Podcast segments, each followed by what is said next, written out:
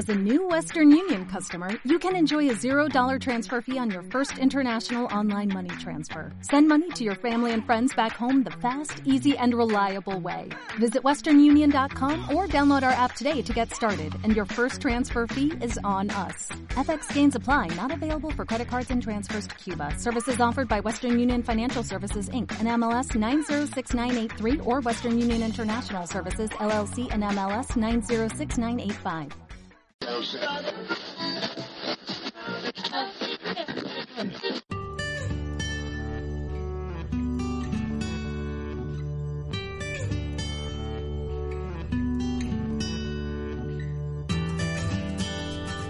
Bienvenidos a Luces Extrañas, el programa sobre astronomía para astrófilos. Este es el audio correspondiente a la entrada por los alrededores del núcleo galáctico del blog Luces Extrañas.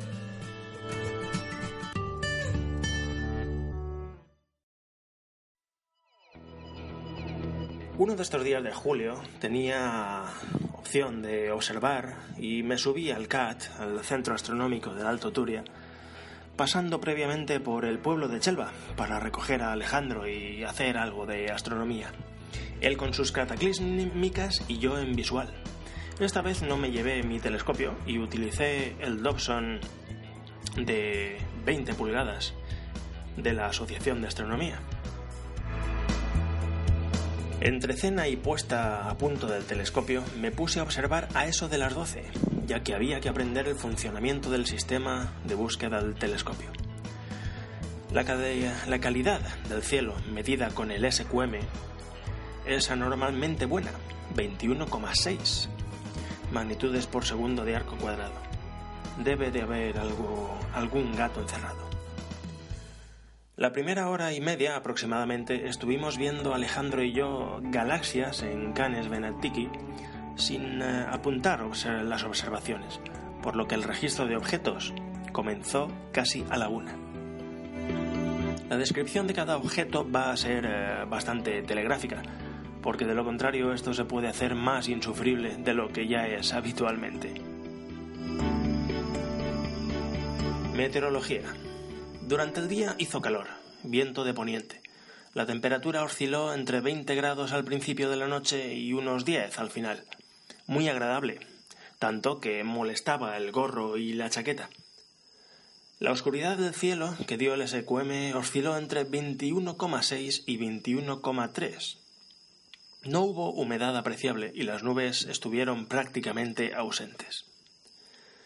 En cuanto a la calidad atmosférica, eh, pues eh, el signo no dio mucha guerra, pero tampoco permitió grandes aumentos ni gran puntualidad de las estrellas. Y en cuanto al equipo, pues nada, como he mencionado anteriormente, eh, el telescopio es un Dobson de 20 pulgadas, que son 508 milímetros, y los oculares son un Nagler 16 milímetros tipo 6, 143 aumentos me proporciona, un Nagler de 22 tipo 4, 103 aumentos, una Barlow por 2, que en el Nagler 22 me da 207 aumentos, y el Explorer Scientific de 6,7 milímetros que me da 341 aumentos.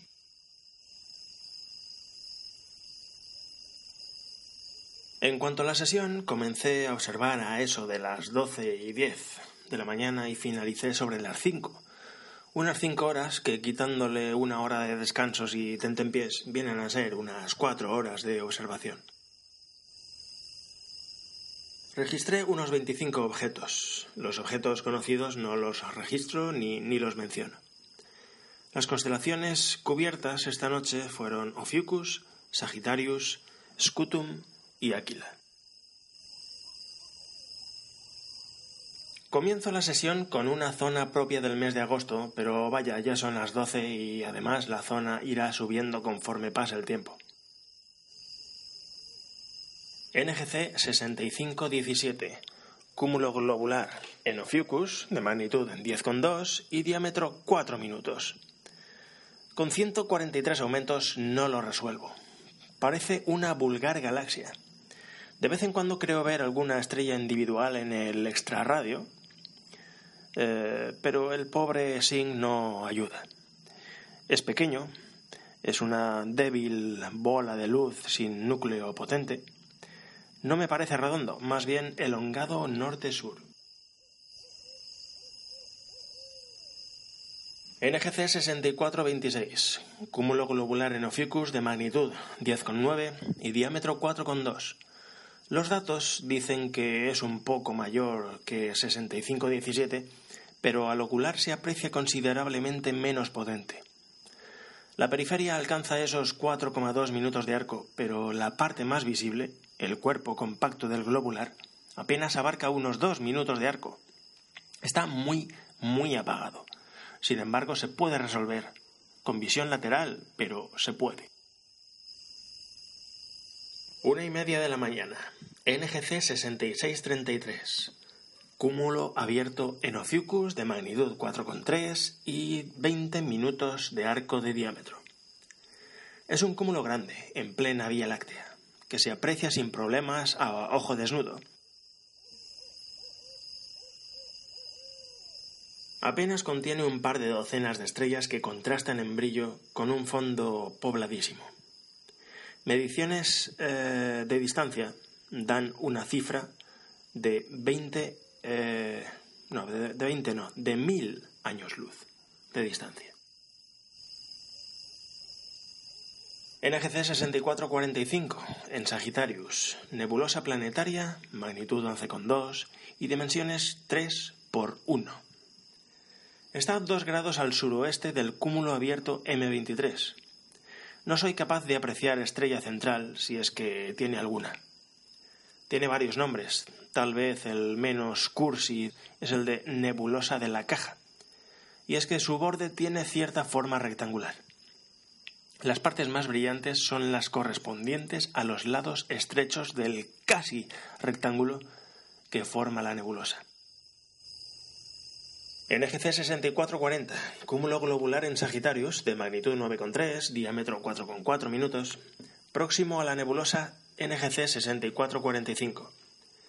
Debido a que el SING no es del todo decente, no la puedo resolver del todo bien. Un poco sí en la periferia y con visión periférica. Eh, según dicen las notas de que dispongo, el globular se encuentra oscurecido en unas cuatro magnitudes por las nubes galácticas de polvo que hay en su dirección. Efectivamente, dada la cercanía en el mismo campo del ocular de algunas nebulosas Barnard, no me extraña que algún resto esté en la trayectoria entre el globular y nosotros. NGC 6638, cúmulo globular en Sagitarius de magnitud 9,2, diámetro 7,3 minutos. Pequeño pero bastante definido en la periferia. El núcleo eh, aparece irresoluble, irresoluble, redondo, condensado y contundente. Habita en un campo bastante rico. La estrella más brillante brilla en la magnitud 14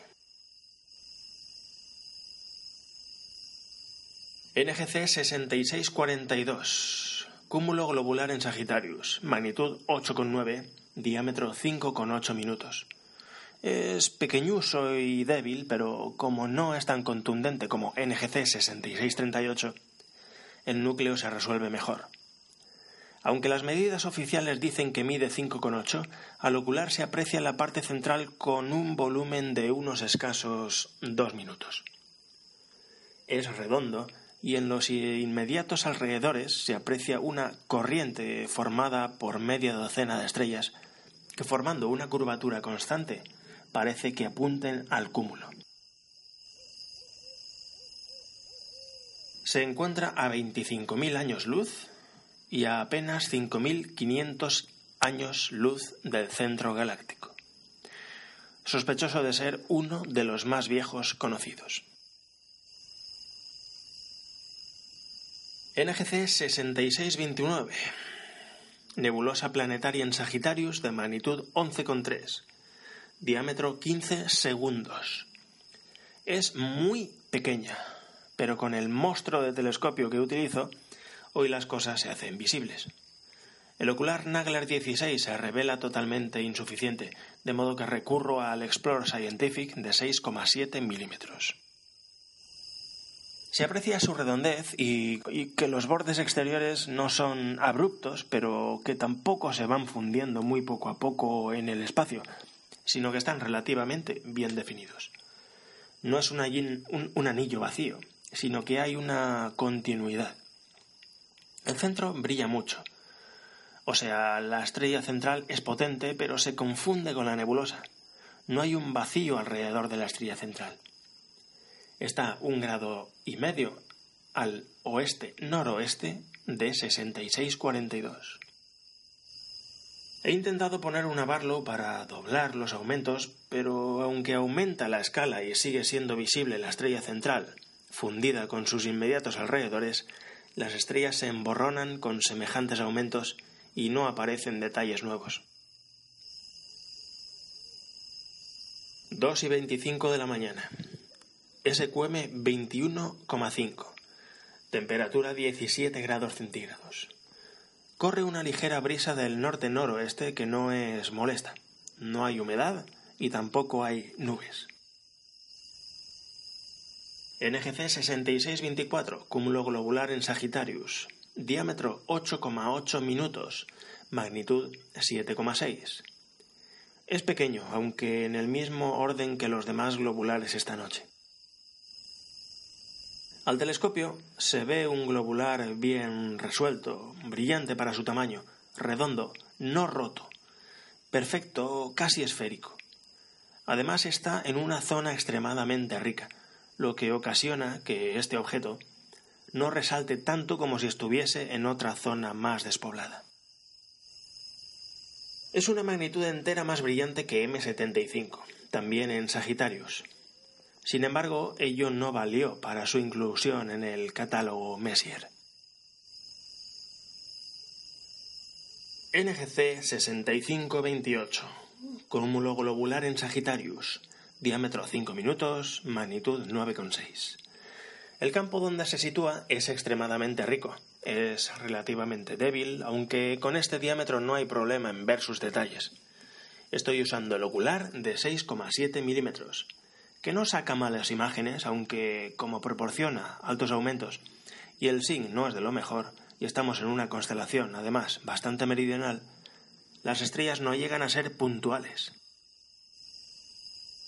Se encuentra cerca de Gamma Sagittarii.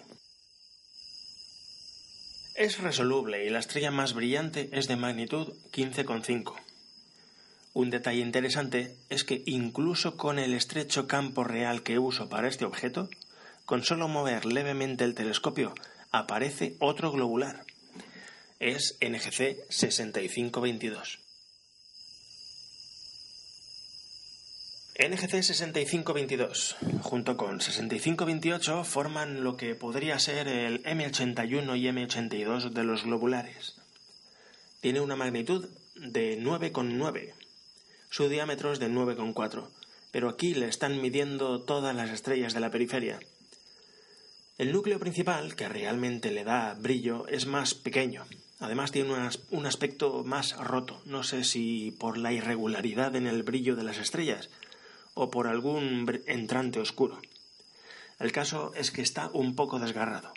Es bastante agradable si le ponemos aumentos que dejen ver sus intimidades. NGC 6569, globular en Sagittarius de diámetro 6,4 y magnitud 8,4. Es moderadamente pequeño y algo difuso. Las estrellas del centro no se pueden resolver ya que están muy apretadas en esa zona y parecen fundirse unas con otras, no habiendo espacio entre las mismas. No así en la periferia, donde no es difícil resolver algunas. Las estrellas más brillantes son de la decimoquinta magnitud. De ahí la dificultad de ver estrellas individualmente. Con telescopios de menor diámetro, debe tener un aspecto nebuloso.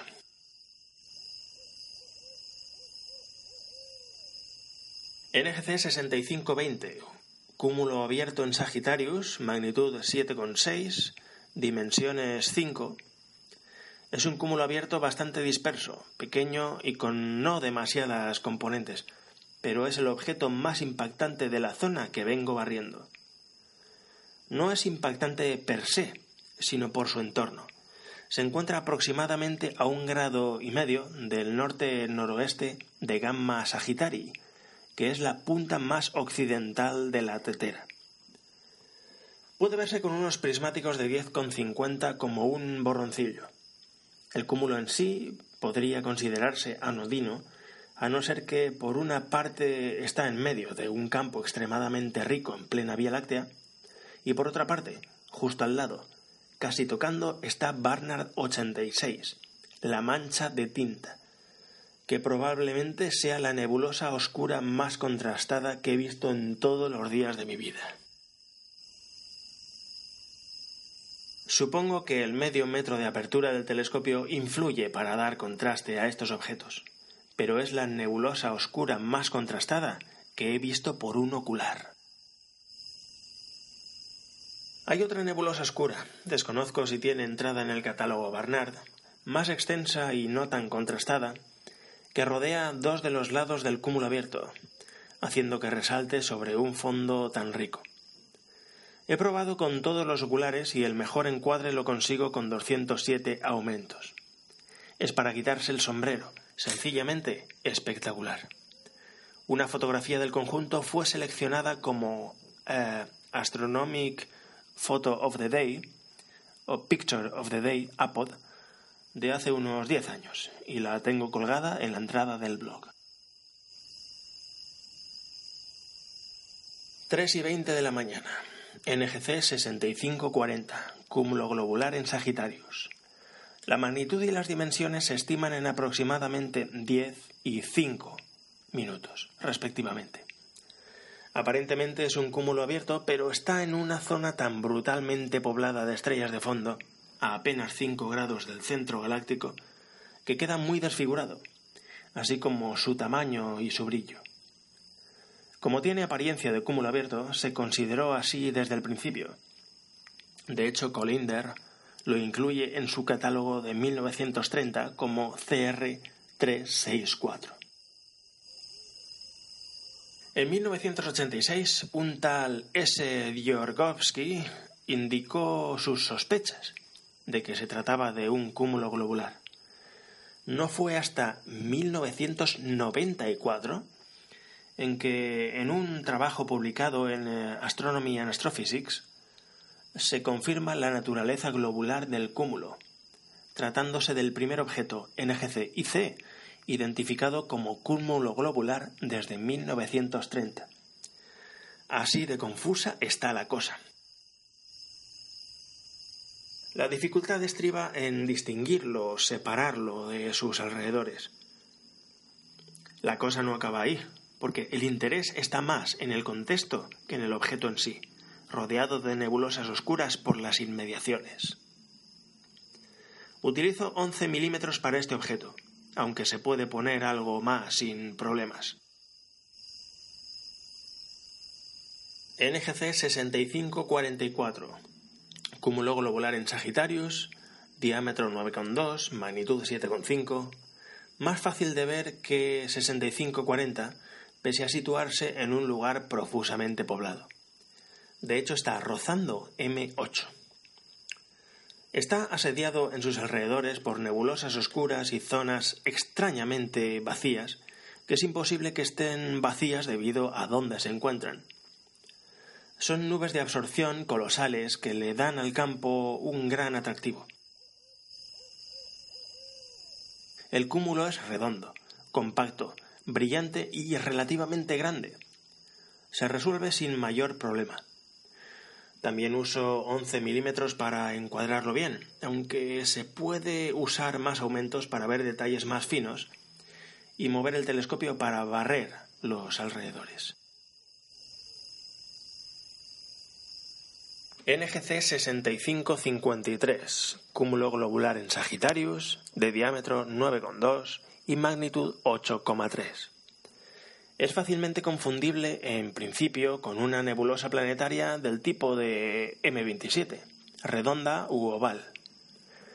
La razón es que no se le ven, no se le ven componentes individuales, no se resuelve. Con tiempo, paciencia, visión lateral y con este diámetro, puede llegar a verse que ese halo está compuesto por puntitos, sobre todo en la periferia. Pero lo que se dice resolverlo, no, ni siquiera parcialmente. Las componentes más brillantes son de magnitud 11,3, moderadamente brillante. Dos grados al sur este de M8 y muy cerca de 6544. Tiene aspecto de cometa. El corazón no me parece especialmente brillante. De ahí la impresión que da la nebulosa. He utilizado 11 milímetros. NGC 6568, cúmulo abierto en Sagitarius de magnitud 8,6 y diámetro 12 minutos. Este es un ejemplo de cúmulo abierto tan desperdigado, poco poblado y sin alma, que no tiene demasiado interés en sí mismo, salvo tal vez los usuarios de buenos refractores, para ver individualmente sus componentes y buscar pares o colores. Está muy próximo a la estrella Mu Sagittari. Tiene bajo brillo superficial, pero eh, ¿cómo no lo va a tener si hay una legua entre estrella y estrella? Ni qué decir tiene que está bien resuelto. Consta de unos 50 miembros de la, de, la undécima magnitud o más débiles. Y eso es todo lo que da de sí esta cosa. NGC 6583, cúmulo abierto en Sagitarius de magnitud 10, diámetro 5 minutos, más pequeño que 6568, más compacto, más cúmulo abierto. Contiene unos 35 miembros, una docena de los cuales pueden ser vistos por pequeños telescopios. Aparte de que es un poco más eh, llamativo que 65-68, ambos dos se encuentran en una zona que es digna de ver en cuanto a nebulosas oscuras, vacíos sospechosos y abigarramientos estelares aleatorios. NGC 6645, cúmulo abierto en Sagitarius de magnitud 8,5 y diámetro 15 minutos. Tiene bastante variedad de magnitudes en sus componentes. Es difuso, quiero decir que los límites no están claros porque las estrellas de fondo son tantas que aparentemente se tocan las unas con las otras. Y en el centro se aprecia una mayor concentración. NGC 6818, nebulosa planetaria en Sagitarius de magnitud 9,3, dimensiones 2,2 por 15 segundos. Es una nebulosa ligeramente ovalada.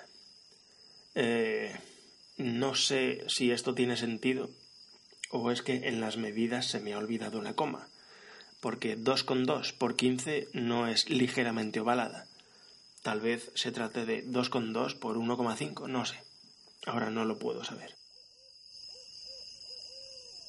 Pero vamos, es una nebulosa a la vista, al ocular, ligeramente ovalada. Con los 35, 341 aumentos del ocular de 6,7, he llegado a apreciar un leve descenso de brillo interior, lo que le daría una ligera forma de anillo, no puedo decir que sea un hueco, ya que sugeriría que el centro está vacío y no es así para nada. Ni rastro de estrella central. Seguramente tenga una magnitud visible, pero como tiene que competir con un fondo brillante es del todo indetectable. Con 103 aumentos y 142 aumentos se le aprecia un color ligeramente azul, no así con 341 que no queda ya rastro de color. Ningún detalle interno más. Los bordes terminan de forma casi abrupta.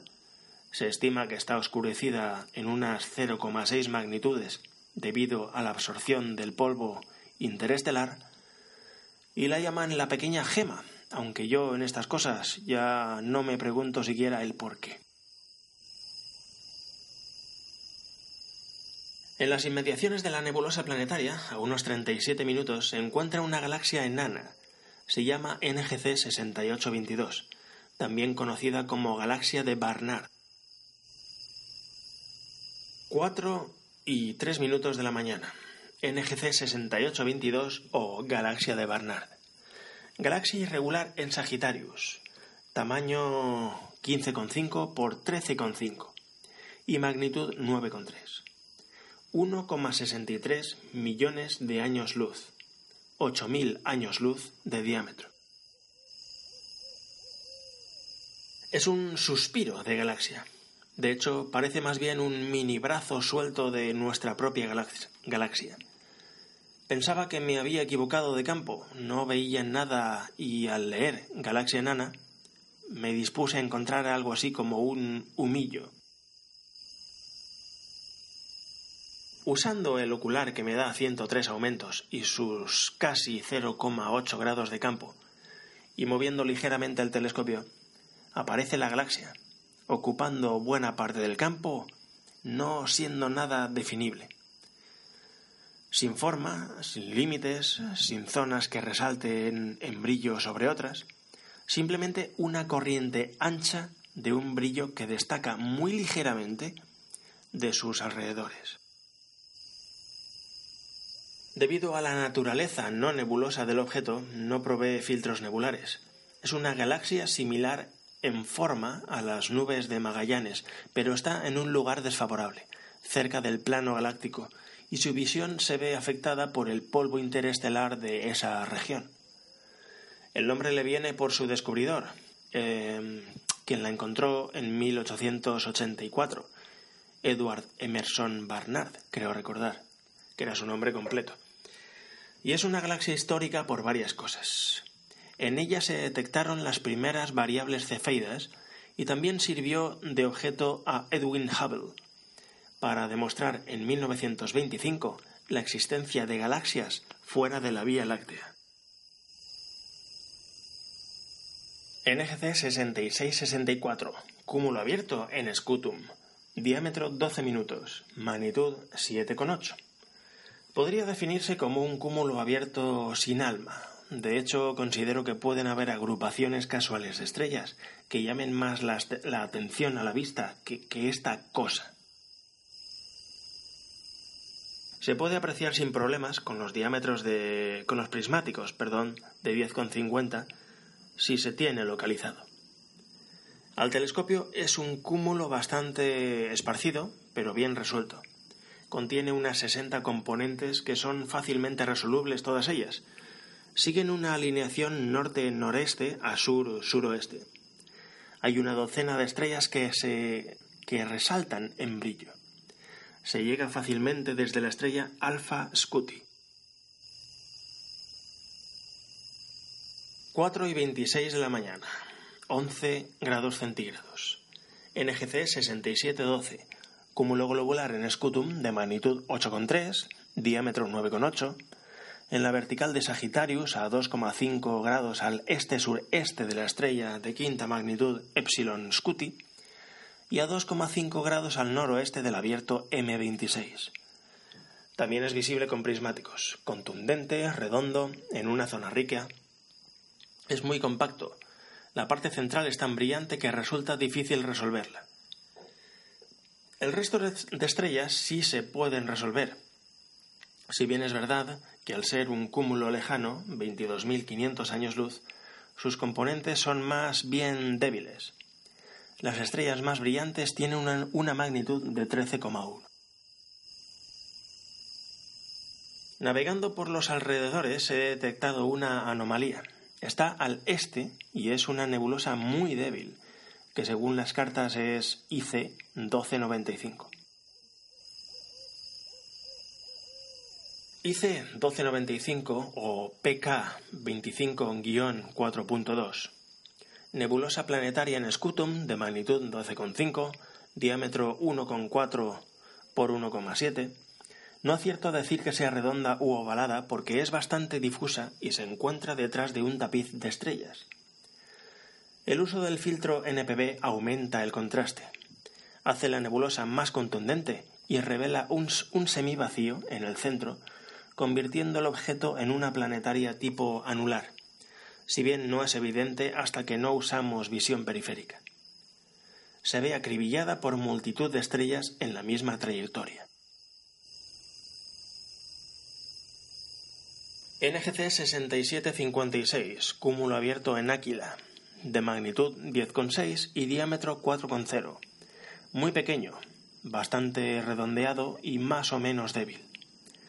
Lo tengo que observar a 341 aumentos y 20 minutos de campo.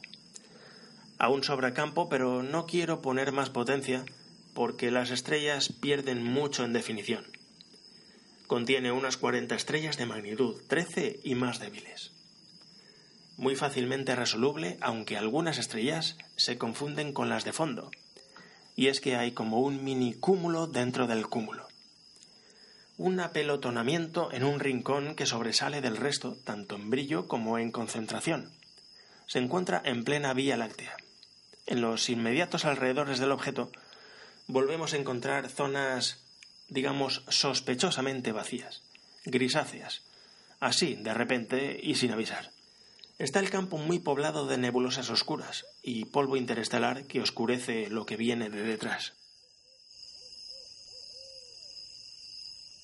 NGC 6781, nebulosa planetaria en Áquila, magnitud 11,4, dimensiones 1,9 por 1,8 relativamente grande y brillante, se puede ver claramente con visión directa, pero con visión periférica se aprecia un vacío central.